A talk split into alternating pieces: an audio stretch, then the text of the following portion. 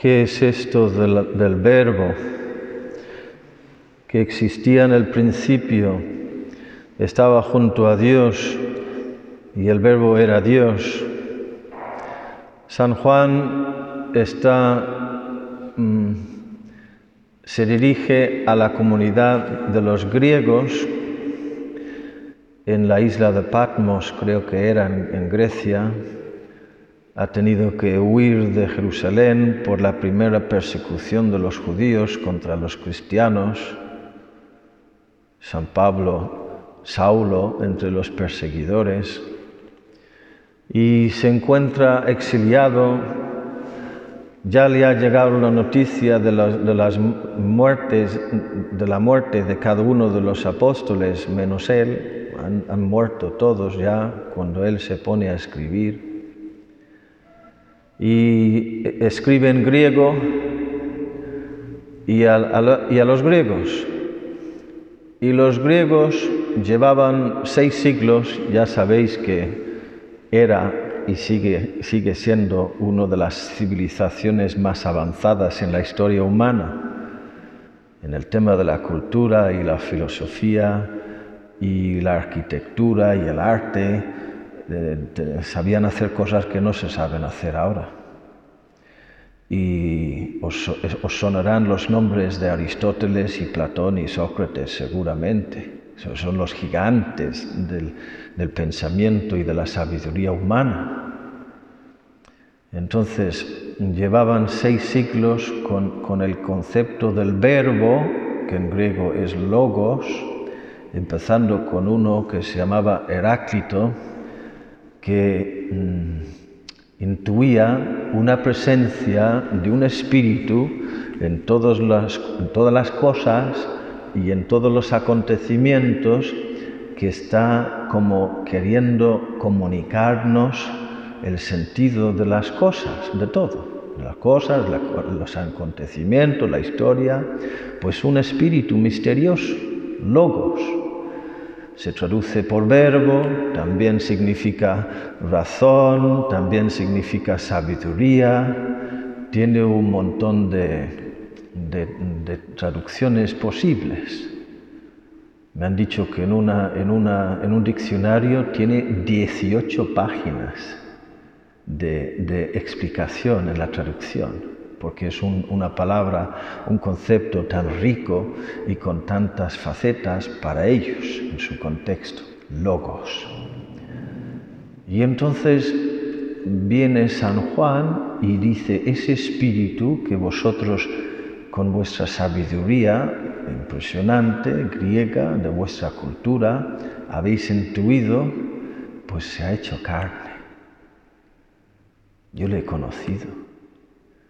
He convivido con Él, he comido con Él, he bebido con Él, le he tocado, le he palpado. Y su, nombre es Jesucristo. Y eso para los griegos era un shock, que este espíritu misterioso, omnipotente, omnisciente, sabe todo, que puede todo, ubicuo, que está en todos los sitios, que es más grande que la creación, se ha hecho presente en la carne, pues es una bomba, es una bomba. Y en esta lectura de hoy, que también eh, del Evangelio, que también se proclama en el día de Navidad, nos está queriendo mm, ayudar a descubrir que en este niño no es, está muy bien eso de Jesusín, Monín, Chiquitín, precioso, me encanta cómo es la canción. Dios ha hecho chiquitín, pero, pero Dios es Dios, es el Logos, el Espíritu misterioso, es y, además es un paso más allá de lo que dicen los judíos, el Dios Emanuel, que es una preciosidad también. Lo dice en la primera lectura, a ver si lo encuentro rapidito. Mm. Es, es del libro del eclesiástico, la sabiduría ha, ha puesto su tienda en Jacob.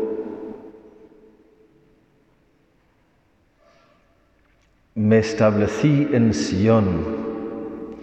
En la ciudad amada encontré descanso. En Jerusalén reside mi poder. Es el espíritu de la sabiduría que ha elegido a Israel, a Jacob, al, pueblo judío, para hacer su tienda, para morar entre vosotros. Me establecí en Sion, puse mi tienda en, Israel. En la ciudad amada encontré descanso, en Jerusalén reside mi poder. El Emanuel significa Dios con nosotros. Pero es que ahora llega más lejos todavía porque no se trata solamente del Dios con nosotros, sino del Dios en nosotros. El Dios que entra dentro de nosotros. Qué difícil es rezar en ciertas circunstancias. Son distracciones del maligno.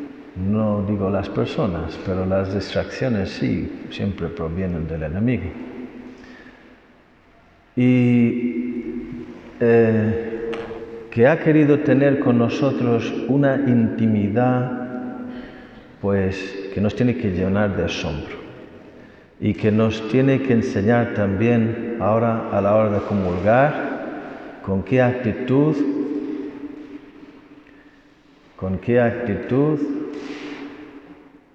Oye, Amparo y Miguel, Amparo y Miguel, habéis hecho mucho ruido, ¿eh?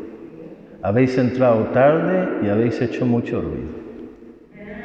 Mal, mal, mal, mal, mal. Venga. Pues nada. Seguimos ahora con la Eucaristía, con ese alimento en las almas que vamos a recibir también, ya sabéis que la Eucaristía es un doble banquete.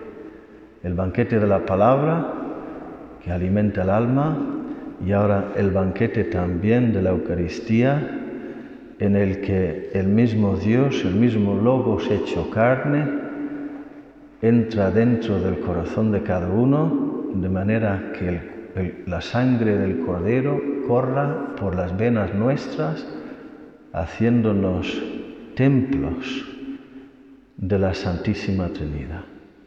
Que así sea.